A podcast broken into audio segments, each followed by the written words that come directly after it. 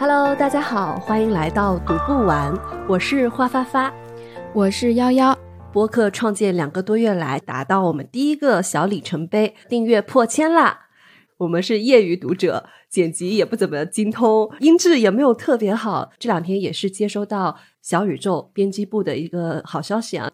博客寻宝会推荐我们，非常感谢大家的呃支持，才能让编辑老师看到我们。嗯，真的非常感谢。虽然我们是业余选手，不过每期内容真的是非常真诚。今天我们要给大家分享的呢，是我们两个刚刚呃阅读完的一本书，韩国文学，书名是《明亮的夜晚》。这本书很厉害，它在豆瓣上有九点零分的评分，而且高达九千一百八十人进行了打分。很不错的数据。作者呢名叫崔恩荣，他出生于一九八四年。他在一三年的中篇小说获得了作家世界新人奖后，开始踏上创作之路的作品有：嗯，《祥子的微笑》、《对我无害之人》。他也曾经获得过第五届及第八届年轻作家奖，二零一六和二零一八年度小说家。今天要讲的《明亮的夜晚》呢，是在二零二一年七月正式出版的。在同年年底获得了二十九届大山文学奖，我记得是去年引进到国内，很难得他的译本很流畅。阅读这本书不太觉得是一个外版书，和你阅读中国文学差不多，没有什么语言上的隔阂。对，这个也是我读下来非常直观的感受。剧情呢，如果要介绍，它非常的简单，但是它又非常的复杂。它讲的是一个年轻的女子。因为离婚，回到她的老家西岭去疗伤，遇到了祖母，从而串起了她、她的母亲、她的祖母以及她的曾祖母四代女性之间的故事。四代人他们的命运，在很多细节上都是有连接和传续，在这个过程中展开了韩国女性在这百年来的历史和她们命运的沉浮。东亚女性她们的命运和她们生活的悲欢，她们遇到的困境。中国女性也是具体可感的，中间有太多东西是我们日常生活中太熟悉、太常见的元素了。哭了挺多次，前半部分热泪盈眶，进入到后半部分，眼泪就不受控制了。这本书涵盖了百年的生活历程，可是又不觉得空，它很大，也很具体。我本身进入情境很快嘛，它是以这个女主就是最年轻的一代女性的视角切入的，因为她离婚了，她的婚姻是遭遇了背叛，所以她回到了西岭，一边工作一边疗伤。我之前是想要借助女主的故事给自己一些能量，毕竟我也经历过亲密关系的伤害，本身我的诉求在这里。当然了，这个诉求到后面就没有了，因为它延伸出来的力量。非常大，完全不拘泥于男女之间的爱情这一点了。我看这本书的时候，我的哭跟你一样，也是分很多种层次。它描绘出了一百年来这四代女性她的命运中都有一种苦，是那种字里行间渗透出来的那种苦难，力透纸背的苦。书里面他写了太多东亚女性常面对的困境。太多典型的男性，太多典型的歧视，太多典型的厌女场景了。我看的时候又会很愤怒，有一些地方我也会叹息。比如说，两个曾经非常亲密的朋友，他们曾经朝夕相处，无话不谈。但是随着他们人生轨迹的不断呃变化，日渐疏远，虽然保持着书信的联系，却非常惧怕他会嫌弃自己。因为自己不前进，而他已经走向了远方。同时呢，我又感受到共情。四代女性中有隔代的，也有直系的，往往会因为亲密而又因为互相了解，知道对方的呃痛点、弱点在哪里，拿最残酷的话去直击他的弱点，让我觉得非常的熟悉，就像我的生活一样。读到最后呢，我从这本书里又得到了非常多的力量。虽然这些女性们。这些呃人的命运，在整个时代的洪流中都很渺小，但是他们真的有不断的在努力，生活是有在向前的，呐喊还是有回应的。跟你有一点不太一样，里面讲了四代女性不同的苦难，生活中非常具体的困难，嗯，有社会压在女性身上的压力，有男性压给女性的压力，有身出于大时代的变动导致的种种意外。但是很神奇的是，我读这本书的时候，我没有感觉到很苦。嗯，读金爱烂的那些书，我觉得特别苦，因为我都不知道我身处其中我该怎么做，我找不到答案。这本书里的女性，她给了我答案：战争中该怎么避难，遭遇了背叛该怎么面对婚姻，我的出身，我的阶级特别不好。我该怎么呃背负着这种天生的罪名活下去？这也是一个具体的问题。可是他们都面对，也都解决了。因为这种坚韧和这种具体的解决的办法，让我看到了夜晚中的明亮。书名起的非常好，它叫《明亮的夜晚》嘛，长夜漫漫。嗯，那何来明亮呢？明亮的光，一方面来自于女性给予女性的爱和力量，还有就是女性自己创造出来的方法。这些具体的答案让我觉得没有那么苦，只要我能解决的，那都不算是真正的问题，都不会压垮我。它确实是苦的，只是我在读的时候得到更多的是力量。归根结底，这是一本很有力量的书。感谢磨铁又引进了这么一部韩国女性作品。那我们今天就来聊一聊《明亮的夜晚》到底讲了什么。我们会从时代背景、主要人物、女性的情谊去展开。先介绍一下，整个行文作者都是选择了曾祖母、祖母这样的称呼。呃，文中的祖母其实是姥姥，曾祖母呢是姥姥的妈妈。我们后面会用祖母和曾祖母跟大家探讨，但她真实的身份就全在于妈妈这一支的长辈。嗯，这本书它是女性视角的书，作者选择这样的称谓，嗯，是对传统家庭和传统价值观的一种消解。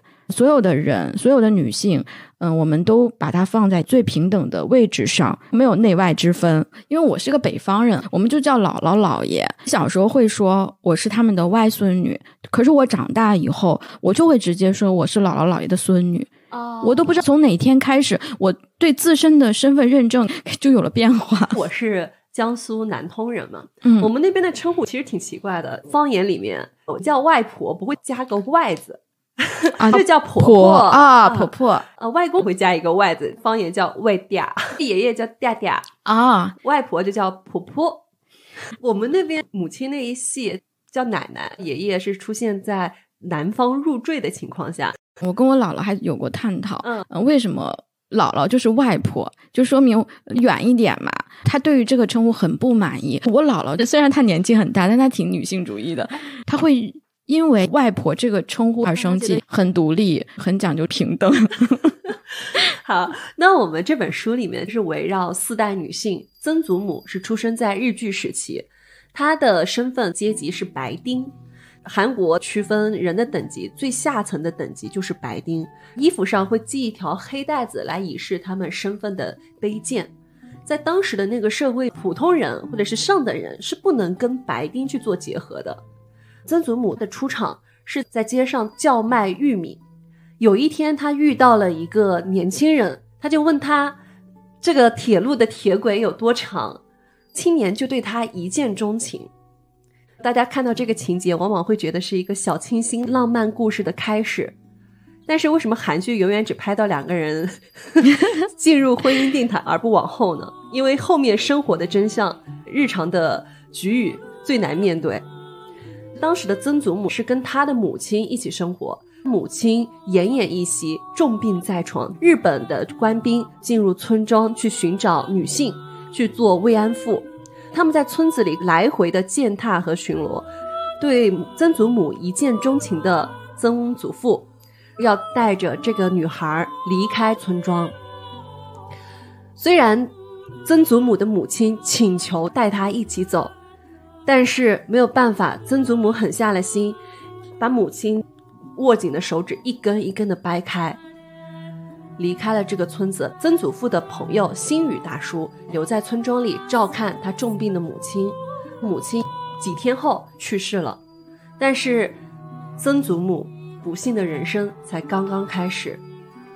曾祖父为什么对这个女性会一见钟情？因为曾祖母她是一个很有个人魅力的人，不是那种会低头走路的人。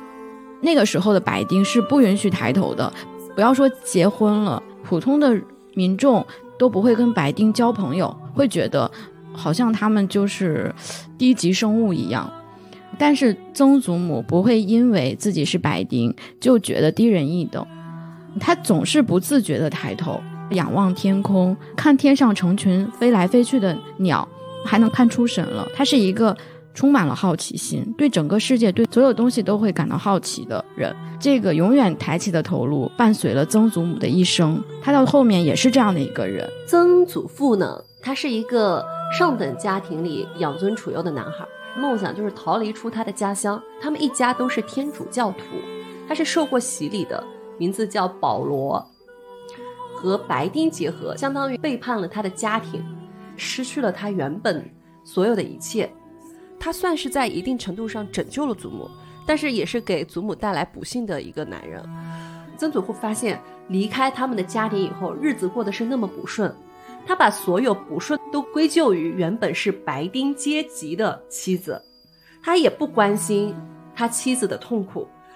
一个亲戚到他们家来做客，他的大哥曾祖母手忙脚乱做饭，他们当时的家庭不富裕，好不容易能凑出了几个饭菜，把饭端出去的时候不小心摔着了，两个人就破口大骂。曾祖母收拾的时候不小心把脚。给踩伤了，瓷片呢就已经渗进了脚底，鲜血淋漓，还是坚持做好了饭。丈夫漠不关心她的痛苦，她就觉得非常的困惑，为什么这个眼前一点都不关心她痛苦的男人，当时会不忍心看着她被日本军抓走呢？他也没有多爱曾祖母，他从小是听着嗯殉教者的故事长大的，他有一种拯救其他人生的追求。他说：“我为了拯救你，我可以牺牲我自己的人生。但是正是因为，他牺牲了自己的人生，所以他一辈子都活在委屈里。自己根本没有那么伟大。他一辈子都不曾了解自己是何等的锱铢必较、心胸狭窄。他认为自己离开父母是勇敢的，那其实是他的冲动。他认为是这个女性夺走了他的一切。然后呢，妻子。”似乎只专注于自己该做的事情，像以前一样，嗯，抬起高高的头颅。可是他明明就不过是个白丁，非常讽刺。作为一个天主教徒，众生皆平等，但是他还是有那种根深蒂固的阶级观念。我解救了你，你是个区区的白丁，你凭什么跟我平起平坐？他也从来没有见过那么勇敢。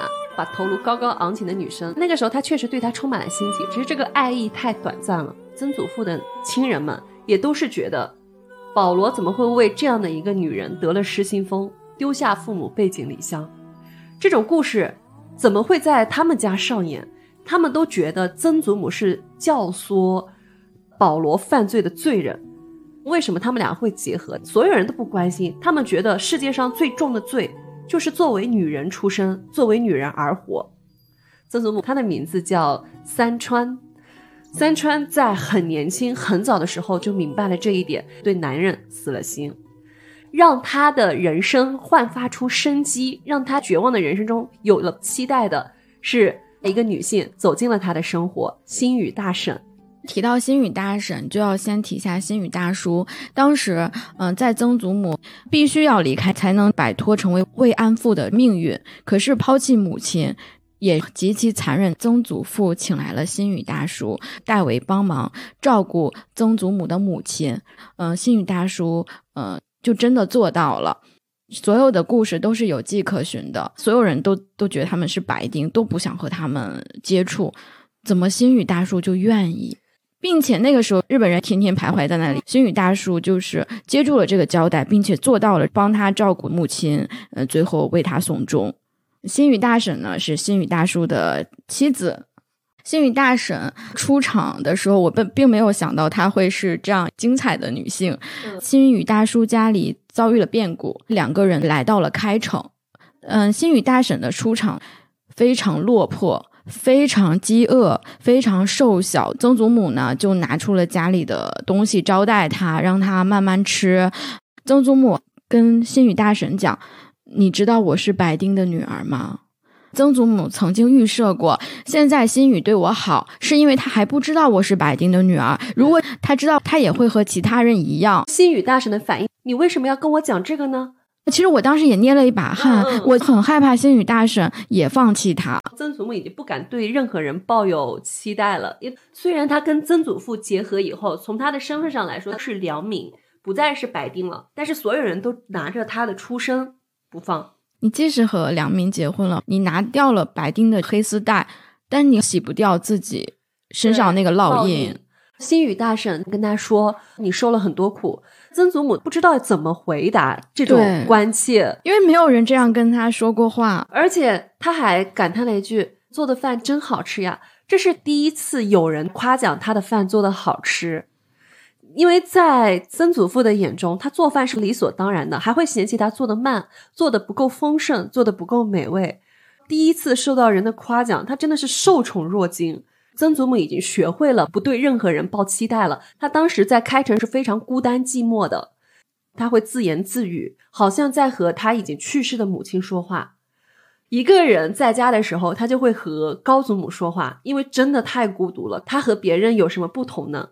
他心中的高祖母对他说：“你千万不要对人抱以希望。”然后他会说：“阿妈，心语不一样。”哇，这个故事两个女性的命运以及她们后代的连接也就开始了，命运的齿轮开始转动了。嗯，呃，那个时候呢，呃，曾祖母是十九岁，正怀着祖母。啊、几个月之后呢，祖母就出生了。祖母名字叫英玉，哎，如果他生下的是一个男孩儿，可能他的状况会有点改变。但是生的是女孩儿，又背上了新的罪罪名名。曾祖母那段时间是不太能吃饭的，你不要指望曾祖父去照顾曾祖母了，承担照顾曾祖母责任的就是新宇大婶。新宇大婶一点点的喂他，曾祖母她快死了，什么东西都吃不下去，新宇大婶就把食物在嘴嚼烂了嚼烂了，吸下营养汁，再吐出来，这样反复反复，像喂小婴儿一样，把曾祖母养回来了。要不然曾祖母真的熬不过去。那个时候男人去哪儿了？他生孩子，曾祖父只出现了一下，因为你生这个女儿我不满意，嗯，除了这一下就见不到这人。等到新宇大婶是生孩子的时候，曾祖母也是非常好的去照顾了新宇大婶。新宇大婶也生了一个女儿，叫喜子，意思是令人欢喜的孩子。我觉得祖母是一个很可怜的人，嗯她在整个成长期没有得到过父爱，并且呢，呃她未来人生中的不幸也和自己的父亲紧密相关。祖母是一个从很小就很乖的孩子，一个不被期待的生命，从小就学会了懂事。他能够观察到的家庭环境，父亲是缺位的，父亲对母亲永远是冷漠的、嫌弃的。他的童年可能最快乐的日子就是有星宇大婶、星宇大叔以及呃曾祖母，还有呃星宇大婶的女儿喜子一起陪伴的日子。祖母她的一生也是漂泊的，是充满苦难的。祖母长大的背景是在二战期间，星宇大叔为了让家庭生活稍微好一点，选择跟工友一起去日本、去广岛去讨生活。当美国在广岛长崎投下了两颗原子弹之后，一切都变了。作为一家的家庭支柱，星宇大叔还是杳无音讯。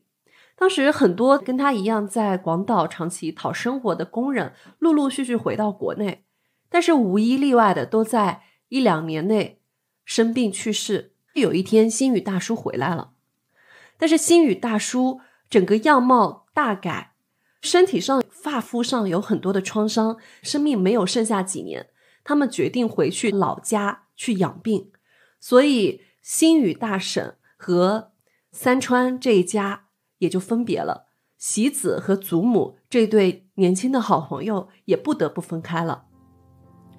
星宇大婶回到老家，坚持给曾祖母写信，在信里面自述着他们的呃近况。一开始说大叔的状况很不好，但是自己谋到了一个工作，他觉得就算日子没剩下多少，还是要好好的生活。后面的信描述了星宇大婶的婆婆非常嫌弃这个儿媳妇，百般看她不爽。星宇大叔还是勇敢的维护了自己的妻子，哇，很让人感动。星宇大叔去世以后，星宇大婶他质问：为什么天主呃怜悯普通人，为什么不怜悯怜悯他呢？当他们一家遭遇不幸的时候，这么善良的人为何要这么痛苦的离开呢？第一次对象征着精神权威发出了自己的呐喊，这一段真的是振聋发聩。心语大婶的婆婆就把儿子去世又归咎于她的儿媳妇，归咎于她生的女儿喜子，认为她是他们家的灾星。心语大婶就带着呃喜子离开了韩国。当时好像朝鲜战争，有些人就会被抓走枪毙。那新宇大婶的弟弟，也就是喜子的舅舅，被当成反革命被枪杀了。母女俩又逃难投奔。三川大婶儿一家，大家看到许久不见的新宇一家，还是非常欢迎的。曾祖父他满口答应，你们想住多多久就多久。结果喜子嘴快说了他们为什么逃难，曾祖父立刻态度就变了。不得已，他们两个又得踏上逃亡的道路。其实曾祖母和祖母两个人对他们母女俩去投奔遥远的姑母。对他们的未来其实是没有任何期待的，他们会觉得两个人可能随时会在路上死亡，也许走不到目的地，也许会在中途中饿死、病死。曾祖母和祖母就对这一场相见和分别充满着愧疚，但是命运就是那么戏剧性。当战争绵延到开城，很多人莫名其妙的就被拖走。年纪还很小的祖母，她也不理解为什么要让孩子们去目睹枪毙犯人的场景。她非常无助的看到一个个人被乱枪射死的场面，而且不能流泪，不能出声，要努力做出一种没有感情的样子，像树一样站在那里。当时精神上的祖母已经死去了，她站在那里看着人家被枪杀，尽管是大热天，但是浑身冒着冷汗。有生之年，他们一家人没有再提起过这个场景。三川一家也不得已踏上了逃亡的道路。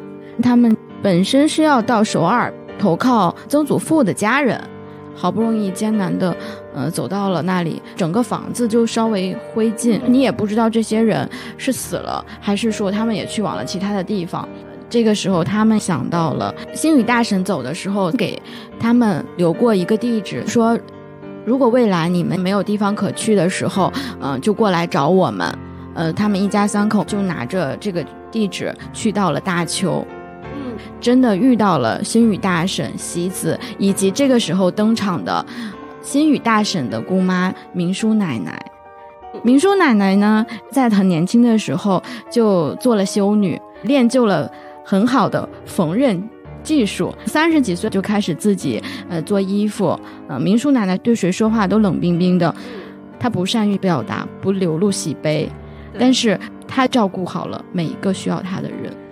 祖母是和明叔奶奶相处最久的人，明叔奶奶每天都是用脚踩着缝纫机线在连轴转，祖母阴郁在旁边说着话，明叔奶奶也不回应，只是默默地听着，她也不会打断他。当他读起《鲁滨逊漂流记》，用小朋友稚嫩的声音去读书的时候，明叔奶奶会停下自己手上的工作，慢慢地靠在一起听他读书。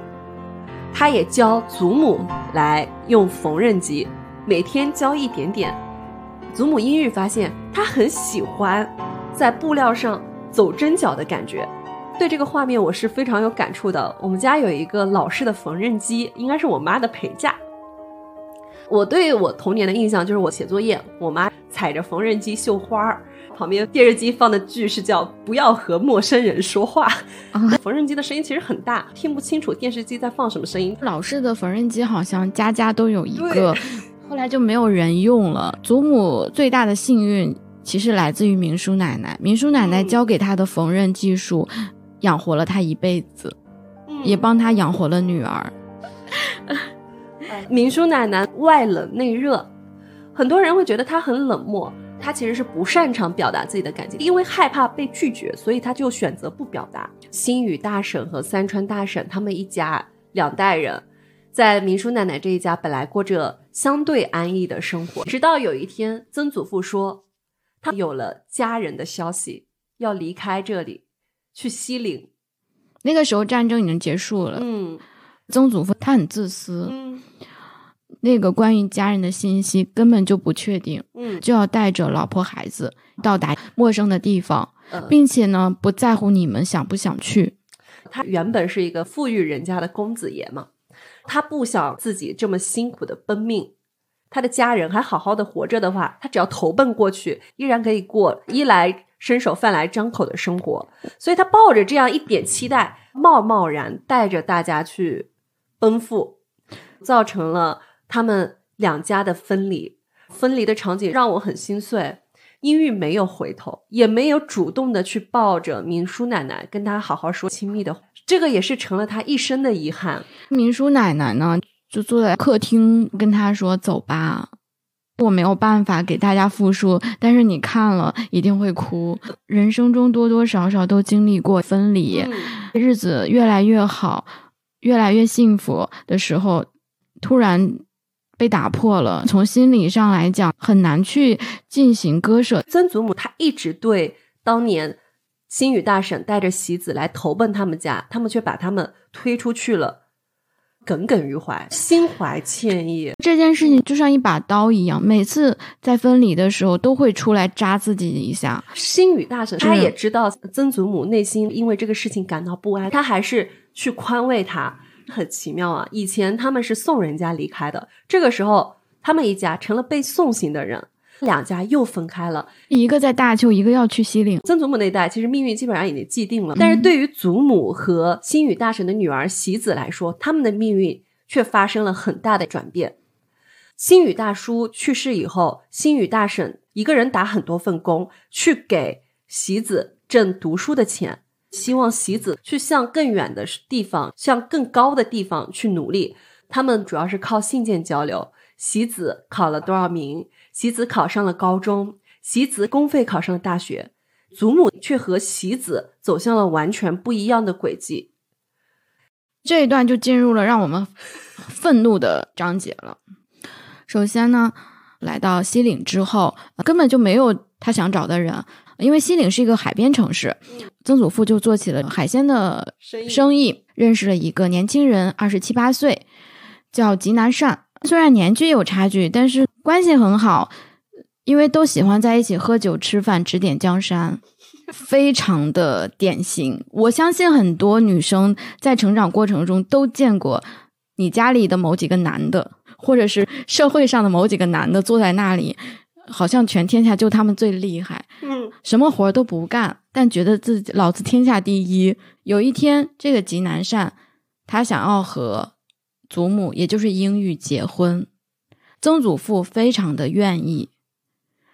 祖母那个时候才二十岁，活到二十，她都没有得到过父亲的爱和认同。他希望通过婚姻跟父亲满意的人结婚，借此得到他的认可。他不能像喜子一样读书升学，但是他希望证明给其他人看，我的生活也是在向前走的。他有一种自我麻痹在里面。而且，曾祖母其实说过，吉南善和你父亲是一样的人，嗯，不想让他再进入到自己的这种婚姻循环里面。它里面写了一个很小的细节，就当时还没有结婚，到他们家吃饭的时候，嗯一家人做一个鱼，筷子伸向鱼肚子，伸向最大块肉的永远是吉南善，他不会关注你爱不爱吃，你想不想吃，他只关心自己。不过呢，他一意孤行结婚了。南善经常带着一堆的朋友回家吃饭喝酒，在外面非常的大方，可是拿的花的钱都是妻子挣来的钱。他甚至还让英玉提前准备好钱，在妻子怀孕肿胀的十分厉害的时候，他只顾和他的朋友指点江山。但是这些都还没有到达让你愤怒的高潮。生下他们的女儿美仙之后，两个陌生的女人来到家里，祖母才知道自己的这个丈夫早就结过婚，并且自己的父亲知道他结过婚。吉南善因为那边生的是儿子，嗯、他去选择了和原配继续生活，就离开了呃西岭。曾祖父对祖母说：“是因为你没有本事把这个男人留下来。”他并没有感到任何的愧疚，我真的好生气。我我也很生气。可是当时的法律法律，孩子不能登记在妈妈的户籍上。智妍的妈妈美仙，从法律意义上不是祖母英玉的女儿，她是吉南善和他原配太太法律意义上的女儿。这也就导致了妈妈这个角色在成长中的不幸。吉南善的母亲和他的原配太太找上门来的时候，他们原本是希望祖母阴郁哭着求饶的，但是没有想到祖母的反应就是非常的释怀，反而松了一口气。因为祖母对吉南善已经是没有期待，觉得他跟他结婚毫无意义了。这个时候，他还是会收到喜子的来信，他们的差距越来越大。那喜子呢，真的不是在炫耀，只是报自己的一个近况。但是他很少收到祖母的来信，所以信也就来的越来越少。每次收到信的时候，祖母一方面真切的为喜子感到高兴，喜子的人生真的是在不断向前的。但是另外一方面，他又会为自己难过，每天在家里打扫卫生、做针线、带小孩、洗尿布，他的人生困顿于那小小的一方天地之间。棋子是不是以后会飞到一个离自己遥远的、陌生的、巨大的世界？会不会忘记自己？所以他选择不写信，他的人生只能在这个城市里面这样了，很可惜。以前的星宇大叔对他说：“我们音域啊，讲话像念诗一样。我喜欢音域，音域球玩的好，音域说话像作诗一样。音域对喜子也好。”大叔是真切的赞美，但是他遇到的两个男性都让他失望。两个男性只会贬低他，看不到他身上任何的闪光点。最让我们愤怒的情节就是吉南善已经离开了，祖母呢病倒了，曾祖父回到家，责怪他的女儿，说你没有本事吗？这个时候，曾祖母是。跳起来反抗的，跟他说：“英玉是我的命根子，如果你再这样说我的女儿，我就要跟你拼命。”曾祖父在骨子里一开始就被那个高高抬起头颅的女性征服了，可是他就是要仰仗着自己男性的优势。英玉第一次对他的父亲说：“爸爸，您去死吧，死掉吧，不要再出现我们面前了。”打破了他要一辈子尊敬父亲、信任父亲。仰望父亲这样的信条，说出的话是他的真心话，并不是为了激怒曾祖父。父亲确实是在呃几个月之后因为意外去世了。祖母在很长一段时间内就会觉得，是不是因为自己的诅咒才让父亲走的，只是一个巧合罢了。对，很微妙。所有人都说，虽然你的父亲把已经和别的女人结了婚的男人介绍给了自己的女儿，虽然他说。丈夫离开自己的女儿都是女儿的过错，因为女儿留不住丈夫的心。但是他不是别人，他是你的父亲，你应该原谅他。为什么应该原谅呢？好愤怒！不是所有人他做了父母，他就一定是伟大的。他也收到了喜子的来信，明叔奶奶已经去世了。其实他很少给明叔奶奶写信啊，只是汇报我要结婚了，我生女儿了。每一次写完信，都会收到明叔奶奶精心缝制的衣服，密密麻麻的针脚，其实都是明叔奶奶的爱。喜子对于他的这种。做法不解，甚至有些不能原谅他的。嗯，西子是一个很耿直的女生嘛，她在信里面也表达出来了，我是对你失望的。人在自己生活状态不好的时候，的确会影响到正常的社交和表达。一个人长期的失业落魄，可能会让他和朋友之间的距离拉远。你知道对方很爱你，但是你因为自己的状况不好，人就会很消沉。不愿再去接触，不愿再去表达，从而就会错失很多珍贵的瞬间。其实对祖母来说，她当时选择结婚是一种逃避，她是想借由婚姻去逃避其他的事情。对，但是事实上她并没有逃避成功，反而把她的生活拖入到泥潭。后来有一天，心宇大婶来到了祖母这一家，她带来了很多礼物，很多东西是送给。小孩美仙，也就是我的妈妈啊。书呢是呃买的是《简爱》，他在跟他们一家交流，尤其是对祖母说起席子的时候，是非常小心翼翼的，对，很怕让大家觉得他是在炫耀。这个时候，心雨大婶非常的瘦，所有人都担心他还是呃说，我吃的非常香，我就是这个样子的，充满干劲。努力的表达着自己很好，但心里是清楚自己时日无多的，提议我们去一起去合张影吧。而且他们去海边，四个女性跨越了三代，小女孩、年轻女性、祖辈女性，三代人在海滩上玩着球，让我想到《失之愈合》的海边日记。嗯嗯嗯她们姐妹四个在那个海边的时候，我觉得只有女性能创造出来这种很快乐、和温馨的场面。祖母英语是一个心事重重的女孩，她有着不同于她那个年龄层次的女孩的早熟，她也是过早的进入了婚姻生活，成为了一个母亲。她经历了很多的不幸，但是在那一天，三代人在海滩上，她第一次放开了自己，心中没有那些念头了，大家只是纯粹的笑着、闹着、开心的玩着。这个画面可能是祖母人生里面最明亮的一刻。那一天开始，祖母又开始写信了。她把自己遭遇的一切，不管是生活中琐碎的、快乐的，还是不幸的经历，都毫无保留的写成了信，寄给喜子。嗯，包括她丈夫的重婚，包括她对父亲的诅咒。晚上，她打扫完卫生、做完饭，把孩子哄睡以后，就开始写信。她写这些东西的时候，她感受到全身心的放松。心语大婶回去以后不久也就去世了。对于喜子来说，她是一个被蒙在鼓里的女儿，因为她的母亲一直在她的信里面表示自己很好，她不知道她的母亲身体状况已经差到这种地步，猝然离世。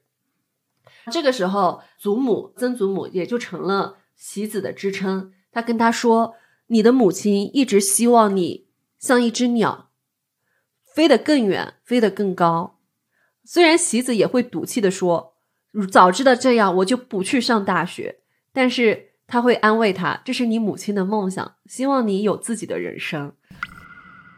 妈妈是在单亲家庭里长大的，并且在法律上都无法和自己的母亲建立真正的母女关系，所以拥有一个普通的人生就成为了妈妈美仙一生执着的事情。”对于生长在这样的环境里的美仙而言，拥有平凡的生活是她人生最大的执着和最大的梦想。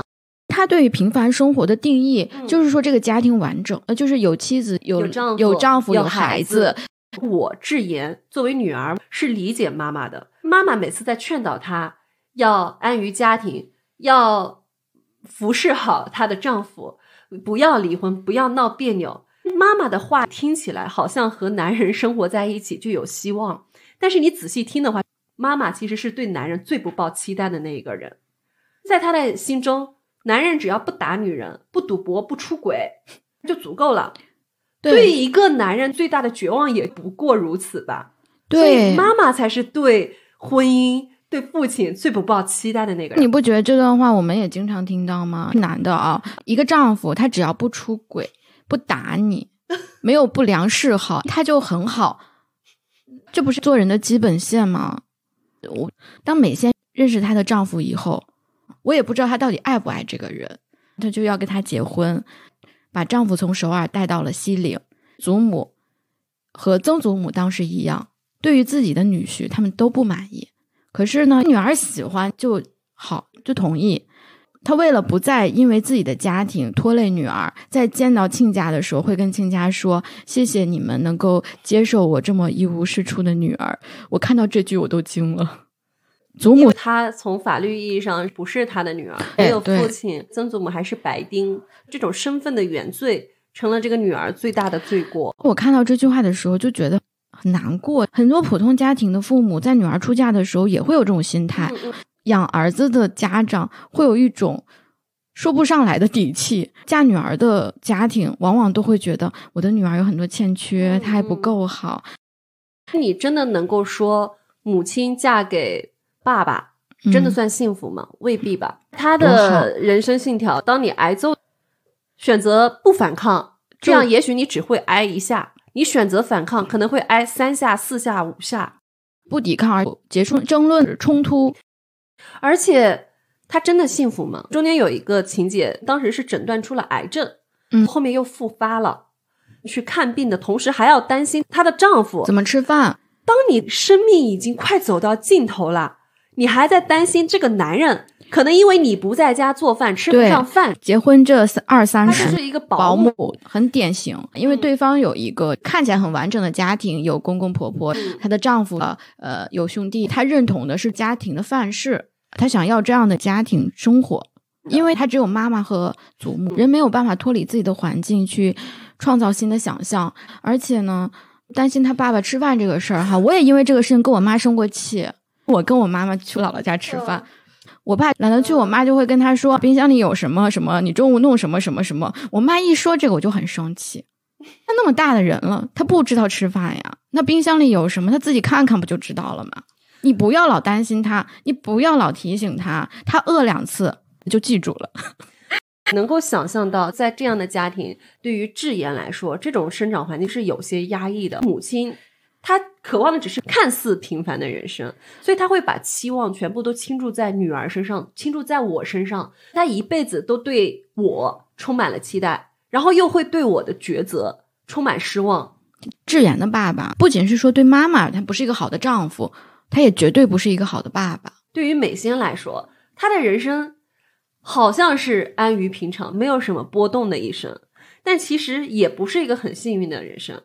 她从来没有抓住过她自己的人生，直到有一天，她的好朋友明基邀请她一起去墨西哥玩，她终于收拾好了东西，跟他一起出去。女儿就问他：“那爸爸怎么吃饭呢？”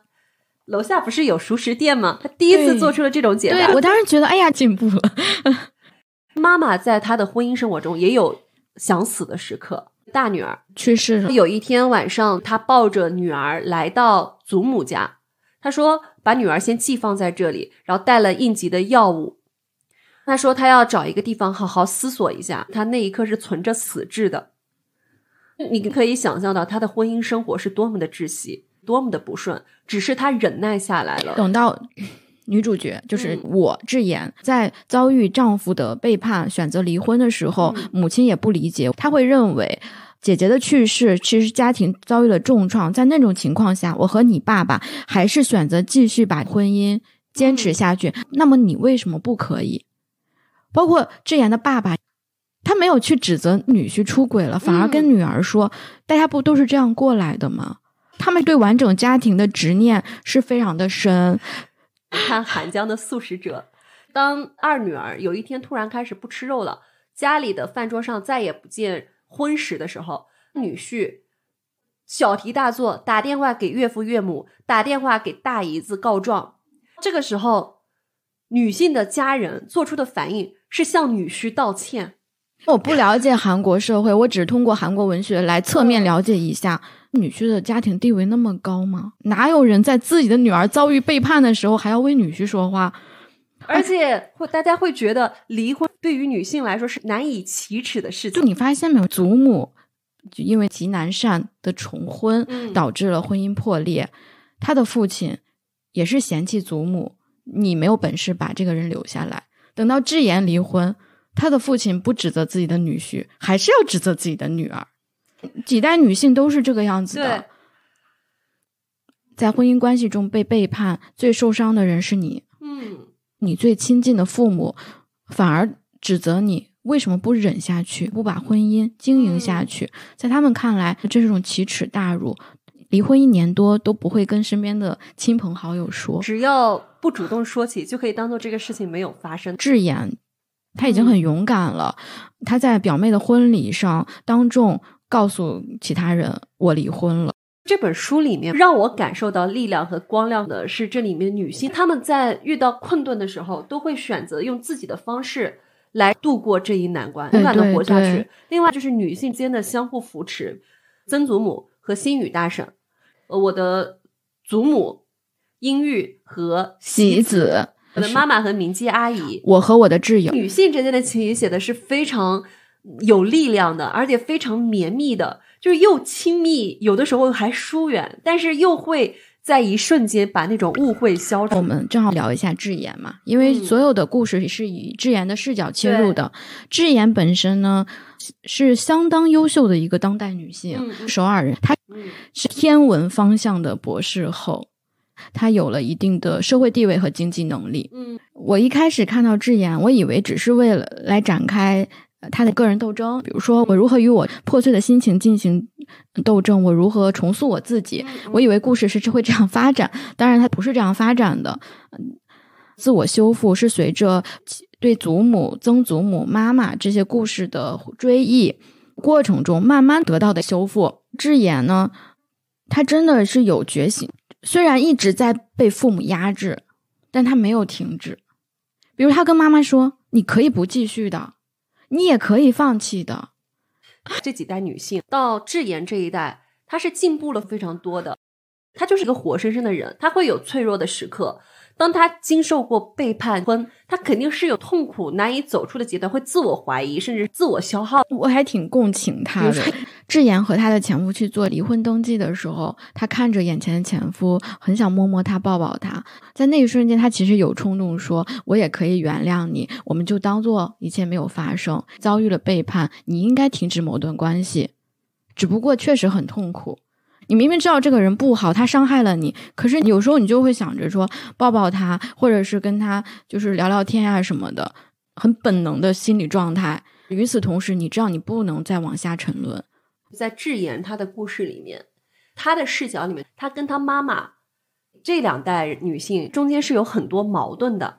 她的妈妈跟祖母之间也是有矛盾的，彼此几十年都不往来。但是智妍和祖母。却建立了良好的关系。智妍跟曾祖母几乎长得一模一样。他们两个在西岭这个地方见到的时候，他没有认出祖母嘛？祖母先认出了他。聊着聊着，他告诉祖母说：“我离婚了。”嗯，当时祖母说的一句话是：“做得好。”母女的关系在这个小说里面就非常的真实。我在读这个小说的时候，就经常想到我跟我妈妈。我也很理解我妈妈生活的不幸在哪里。我也很爱我的母亲，但是有的时候最亲密的人。因为他太知道你的软肋在哪里了。嗯，对我而言，马上能够让我愤怒的点就是别人跟我说我很像我父亲。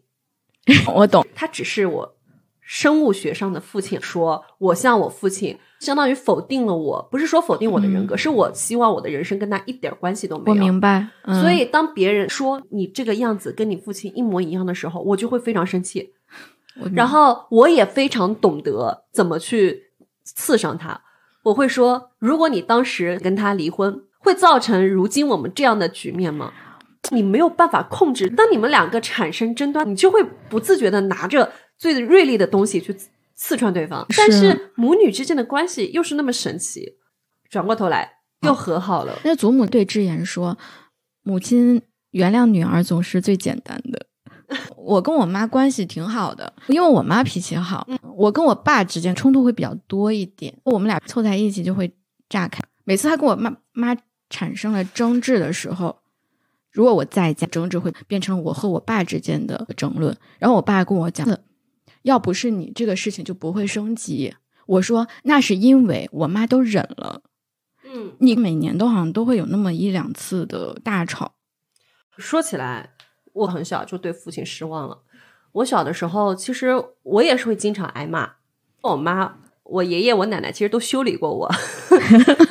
嗯，我印象中，我当时上小学二年级，已经八九岁了嘛。基本上一个小女孩已经有了自尊心。我印象中，当时我们是要做文艺汇报演出，不知道。普通话叫什么？我只知道在我们那儿叫打莲香，两根棍子上面弄着铜钱，然后敲打起来有一定的但是，会有一些声音。没有见过啊，就是这样这样这样，大家很难看到这个画面，因为我们是个音频节目。嗯，一群同学都是精挑细选出来的。印象中是从前一年的期中开始就练，一直练到寒假正月十五的时候上台去做演出。上台演出的前一天晚上，我跟我家里产生了冲突，我爸就一巴掌摔我脸上了。打脸了，第二天我脸就淤青了，没有办法上台了。那力气还挺大的。我妈很心疼我，她也不想让我觉得难堪，因为小女孩已经有自尊心了。跟老师说我生病了，但是我觉得很可惜，我努力了那么久，是啊，我训练了那么久，对啊，但是因为你的一巴掌毁掉了，所以你那时候很失望。我不仅是说我愤怒，我当时那么小就学会了愤怒，而且他不是一个合格的父亲，嗯，就是他。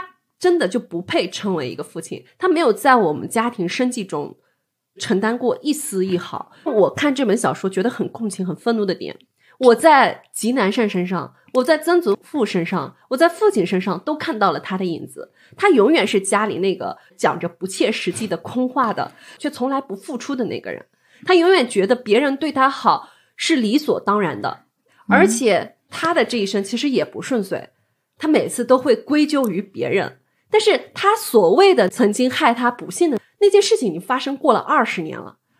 当时不幸的人那么多，所有的人都重新开始了，但是他他拒绝重新开始。对他永远把罪责、他不幸的根源归咎于他一个人身上，而且厚颜无耻。每次我对他表示不满的时候，他说：“我是你的父亲。”这个也很典型，就是比如说为什么要听你的？因为我是你爸。他除了贡献了一颗他的精子，他还有什么用呢？这这个就是让我非常生气的点。我不想跟他产生任何的关联。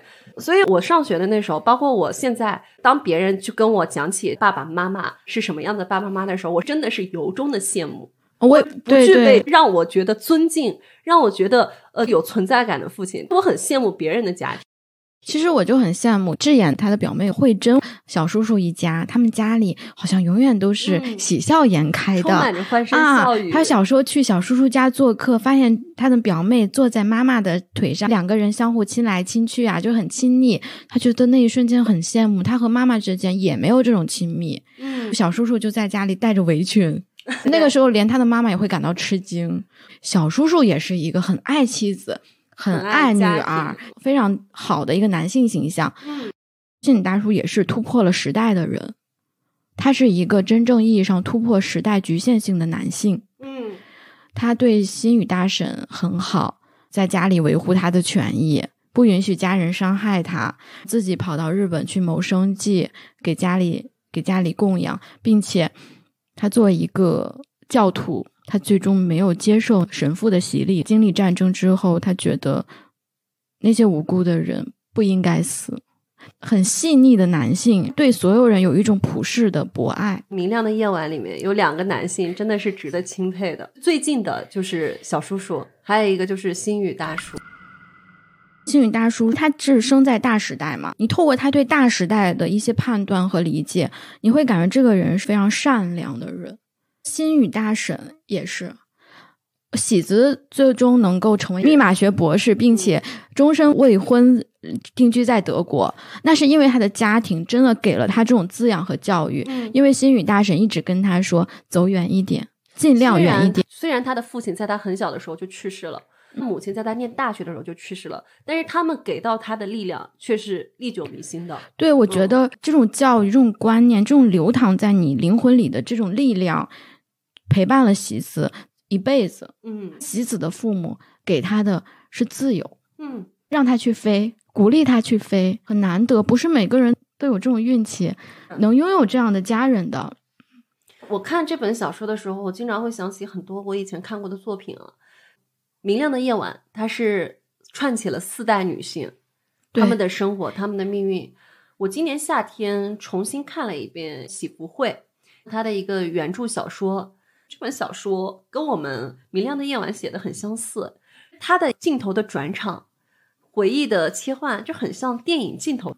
跟这个小说有点很大的不同呢，就是它总会有一种刚进入阅读状态就切换到另外一个人生视角，所以你读者在读的时候有一种被动进入又快速抽离的感觉。喜福会故事是从一张麻将桌上展开的，四组家庭，几代女性。带着他们的回忆，坐在美国旧金山的一张麻将桌上，享用下午茶，打着麻将，然后往事被一幕一幕的回忆起来。在这个小说里面传达出的代际隔阂、文化差异，包括根植在那一代华裔血管里、血脉里的身份认同、寻根的理念，都描写的很入微啊。明亮的夜晚跟喜福会有一个很大的相似点，就是他们写到母女，包括母女之间的不认同、拉扯，掺杂着那种渴望赞赏、不解、怨恨以及了然的爱，这种细腻的感觉。另外，我会联想到《那不勒斯四部曲》莉拉和莱农，尤其是祖母英玉和喜子，就是一个女性，她去了首尔，读了最好的大学。在他的事业上面有了很大的建树，一个是在小小的乡镇里面生儿育女，艰难的生活，就两个女性完全走向了不同的人生轨道。那不勒斯四部曲一开始激进的是莉拉，渴望逃离那不勒斯的也是莉拉。莱农其实羡慕的是莉拉，因为莉莉拉很小的时候就能通过文字来表达故事。他的文字好像跟很多当时他们读的小说家，包括他们同龄的同学都不一样，表现出了一个天才的构思和文笔。尽管他很早很早的时候就不再上学了，但是莉拉她在文字的表达非常的精准和考究，文字非常的自然，没有任何一点点矫饰。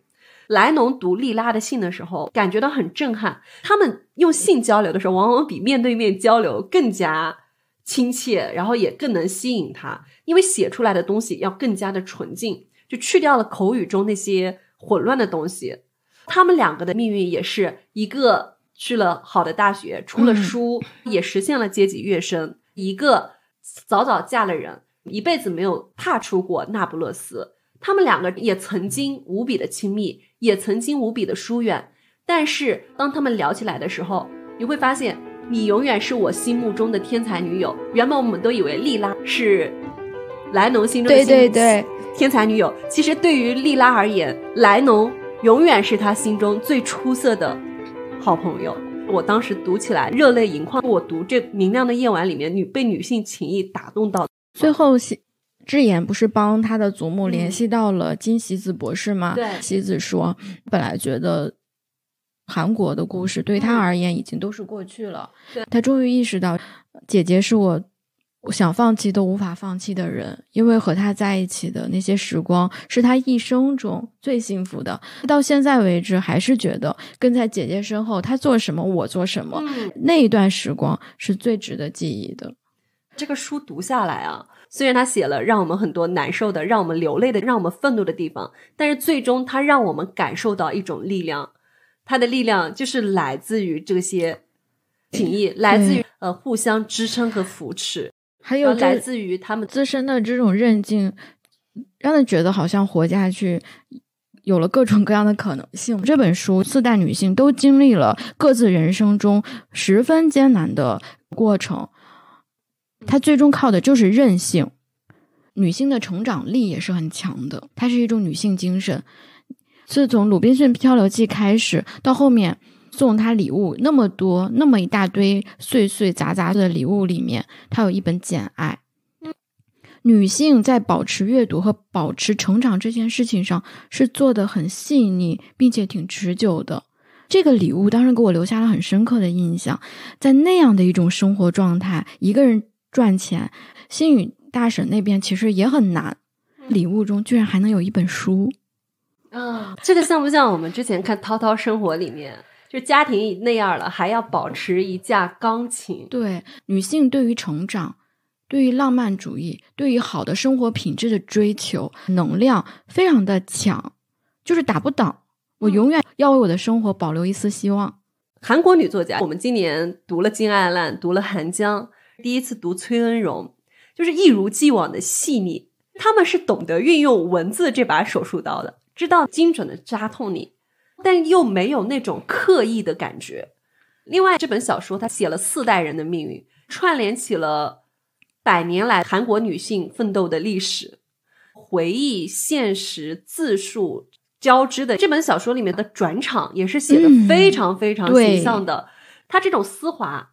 如果要看教科书式的范本，你可以在《喧哗与骚动》里面看到，可以在福克纳《亚沙龙》《亚沙龙》里面去看到，在当代作家中其实没有那么常见。跟大家分享几段吧。我先分享一段很温馨、很轻盈的。慧珍家里总是洋溢着欢声笑语。记得慧珍上小学的时候，婶婶经常让她坐在自己的腿上并亲吻她。每每看到这样的情景，我总是有些恍惚。每次见完慧珍一家后，在回去的路上，我都会想，哪怕十秒也好，真希望有人能紧紧的抱住我。那时的我还不知道“寂寞”这个词是什么，我也有过这种感觉。我的父母呢，其实对我挺好的，但是呢，我父母跟我之间也没有这种亲密互动，他们还是比较传统的父母。比如说，我跟我爸之间呢，他一定要树立一个呃父亲。相对严肃的形象，虽然我不明白这是为什么，他那个严肃的形象早在我们两个激烈的争吵中碎的一地了，但是他还要强行的凹造型。我跟我妈妈是像好朋友嘛，是一种平等的朋友但是也没有这种母女之间搂搂抱抱的亲密。我小的时候想拥有这种亲密感，我妈她不习惯。现在我长大了，很难再和父母自然的在一起搂搂抱抱。现在我也做不到了。我来分享一段：当祖母和吉南善刚刚结婚，祖母的记忆中自己从没有收到过曾祖父送的任何一件小礼物。出来避难的时候。曾祖父是睡在最好的地方，什么东西都不会让给女儿。祖母穿着薄薄的外套，冻得瑟瑟发抖，她都没有想过脱下自己的外套给祖母。对于曾祖父的这些行为太过熟悉，祖母甚至都感受不到生气。祖母和吉南山的关系也是因为这种熟悉才能维系。祖母无法把一个体贴的男人，在夫妻关系中不计得失的男人想象成自己的伴侣。比起期待和失望，祖母选择了放弃，因为这样要容易得多。完全放弃了对丈夫的期待，彻底死心，于是这样的生活也变得可以忍受。喜子有时会来信，祖母却几乎没有回过信。明叔奶奶寄来的信，祖母也从来没有回。明叔奶奶的爱让祖母感到吃力。因为读着明叔奶奶的信，就会知道原来自己也是想要、渴望得到别人爱的人，就要承认原来自己也是非常热切的、急切的想要、迫切被爱的人。所以吉南山的话再刻薄也能忍受，但是每每读到明叔奶奶的信，祖母的心里就会越发的难受。是爱让祖母流泪，是爱触动了连侮辱和伤害都无法撼动的祖母的心。我每次读到这儿都很想哭，鼻子发酸。人在这种困顿的时候，并不觉得难。你可以面对他，就拿一个很冰冷的外壳去应对他们。往往你在这种痛苦中接受到暖意的时候，会发现原来自己内心是渴望那些温暖的。人永远抵抗不了真情，爱才是杀手锏嘛。对。那天，心雨大婶在海边玩了很久。祖母以这样的方式记住了那一天。那一天有心雨大婶，有大海，还有玩这个词，都是祖母喜欢的，因此她无法忘记那一天。玩了一会儿，心雨大婶一边拧干湿透的黑裙子，一边来到沙滩上。祖母把一个黑色的皮球扔向心雨大婶，心雨大婶捡起落在脚前的皮球，扔给曾祖母。曾祖母后退几步，接住球，把球扔给祖母。祖母又把球扔给心雨大婶，就这样，三个女人在沙滩上相互传着球，看着彼此为了接住球而手忙脚乱的样子，哈哈大笑。那天的大海不再是祖母印象里西岭的大海，既不是思念着明叔奶奶、心雨大婶和喜子，觉得自己好像被囚禁在西岭的年幼的祖母的大海，也不是抱着发烧的妈妈。瑟瑟发抖的去找医生的途中看到的汹涌冷酷的大海。那一天，祖母不需要看任何人的眼色，只是尽情的笑着喊着。我看这一段的时候就挺想哭的。女人和女人在没有男人的时候，你会发现他们好幸福、好开心啊！我不是要说一些攻击男性的话，但是确实是这样。如果这里面是有心语大叔的话，那也会很和谐。心语大叔太好了，又会鼓励人，又很爱护别人。他能够对素不相识的曾祖母的母亲高祖母施以援手，照顾她到离世。他也会从小就是鼓励祖母，说我们美仙。说话跟诗一样，嗯，他也能够保护好自己的妻女，在自己的母亲歧视或者是任意攻击他的太太的时候，他会勇敢的保护他们。星宇大叔如果在这个场面里面的时候是和谐的，呃，小说里面的最后一段，其实小说里面一直留下来一个伏笔，包括到最后这个谜团都没有解开，为什么祖母和妈妈？两个人这么多年就不说话了呢？但是小说最后两个人应该是和解了，可能对于两个人执着的那个为什么已经不重要了。离开大田的时候还是阴天，随着离西岭越来越近，天空变得晴朗起来。金喜子博士，我现在叫他喜子奶奶，我正在去迎接他的路上。喜子奶奶要从首尔坐巴士到西岭车站。我决定先去祖母家，然后和祖母一起去车站。祖母穿着我送给她的天蓝色连衣裙，高兴地迎接了我。记得第一次来祖母家的时候，家里也是充满了生姜味。奇怪的是，那个时候感觉就在眼前，又似乎非常遥远。我久违的坐在祖母家的沙发上，环顾四周。电视装饰柜上放着一个我第一次看到的相框。我走过去，看着那个相框，里面是我姐姐、祖母和曾祖母在乌龟海岸手拉着手站在一起的照片。祖母，我站在水槽前，举起那个相框给祖母看。祖母微笑的点了点头，似乎知道我想说什么。你看，好像就是间隔了几十年的母女之间的隔阂，就在一下子之间消弭了，也交代了所有人的结局。你刚刚说的最难忘的海边游玩的场景，也串联了起来，真的很厉害。译者在最后写的时候，他说这不仅是一本女性主义的书，它也是一部生态女性主义书。我第一次听到这个词。我这次分享的，它不是某一段关于可惜。嗯嗯，智妍和祖母在西岭重逢以后，祖母就打破了沉默。她说：“和你说这话，总觉得非常可惜。”智妍问：“可惜什么？”祖母说：“就算不是很亲近，如果我们能经常见面，会怎么样呢？这样想着，就会觉得过去的时光非常可惜，而且我知道这一刻也会成为过去，所以很可惜。”这种可惜的感觉也发生在其他的女性身上。曾祖母跟心语大婶之间也说过类似的话。她说：“曾祖母说和你在一起这些时间太可惜了。”心语大婶好一阵没有回应，接着说：“觉得会可惜的话就会难过，已经足够了。你就想着这样已经足够了，不行吗？你就想着我们能成为朋友已经足够了，这样想。”不行吗！我不希望三川你感到可惜、惋惜、难过。人生好像就是这个样子的。嗯，不可能因为你想想要跟一个人永远在一起或者朝夕相处，就一定能。即使到现在我们很自由了，嗯，你也没有办法说跟你最好的朋友经常见面。很多好朋友其实是生活在不同的城市的，每次见面的时候是真的很开心。当然。我们比他们幸福很多，互联网很发达嘛，每天都能够想发信息发信息，想打电话打电话，确实是已经消解了这种可惜感。这本书里面让我们感到很震撼，让我们感受到力量，就是她们女性这些连接和理解，就义无反顾的相信，义无反顾的理解，真心的为对方着想，它才是漫漫长夜里面。透射出来的光亮啊！我想问一下幺幺啊，看小说评论的时候，有有很多人会说，让大家感受到一种韩女的力量和精神。说实话，我不懂什么叫韩女，我一开始以为这个词儿在骂人。这两年看的文学评论、读书笔记稍微多一点，然后我才知道，哦，原来是在赞美他们。很多人说，最应该申遗的是韩女精神。那韩女精神是什么？我所。感受到的韩女精神，有一相当一部分就是忍耐力。这本书里面的角色吧，他们忍耐力和韧性一样强，蓬勃的生命力，无法被打败的那种感觉。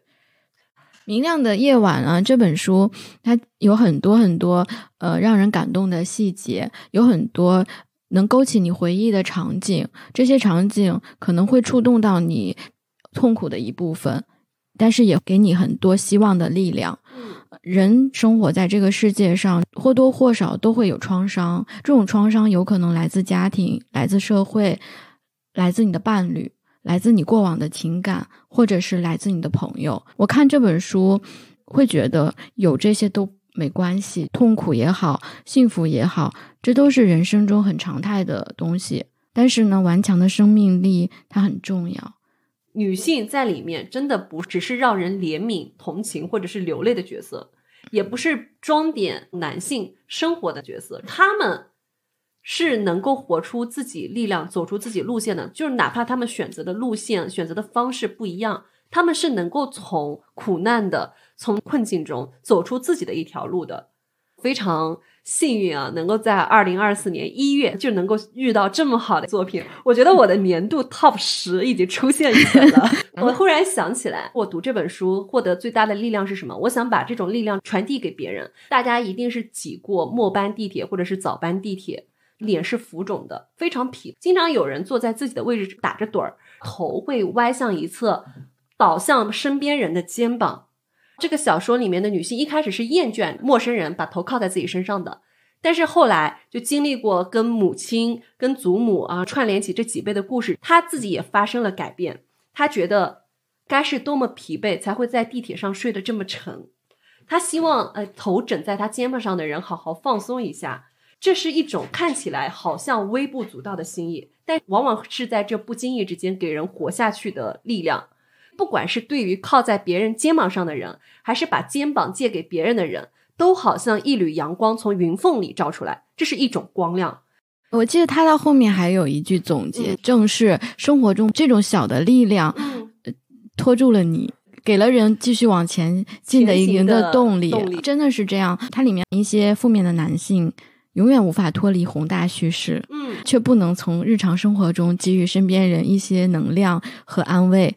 但是这个书给我们传递出很多具体的场景，正是这些微小的力量，才让人活了下去。有时候真的就只是一句话、一个动作，或者是一本书、一个微笑、一个拥抱，你就能给予很大的能量。如果大家能够听到这里，欢迎在评论区中跟我们互动一下，你所认为的韩女精神是什么？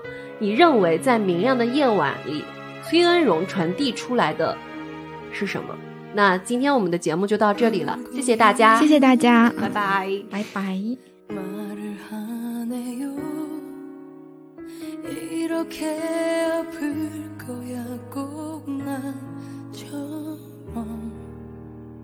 진심일 거라 믿고 있다면 제발 나를 잊어요. 그랬던 거죠. 날 믿고 있었던 거죠.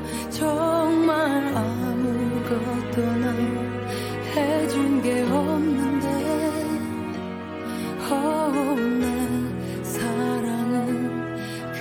내가 아니라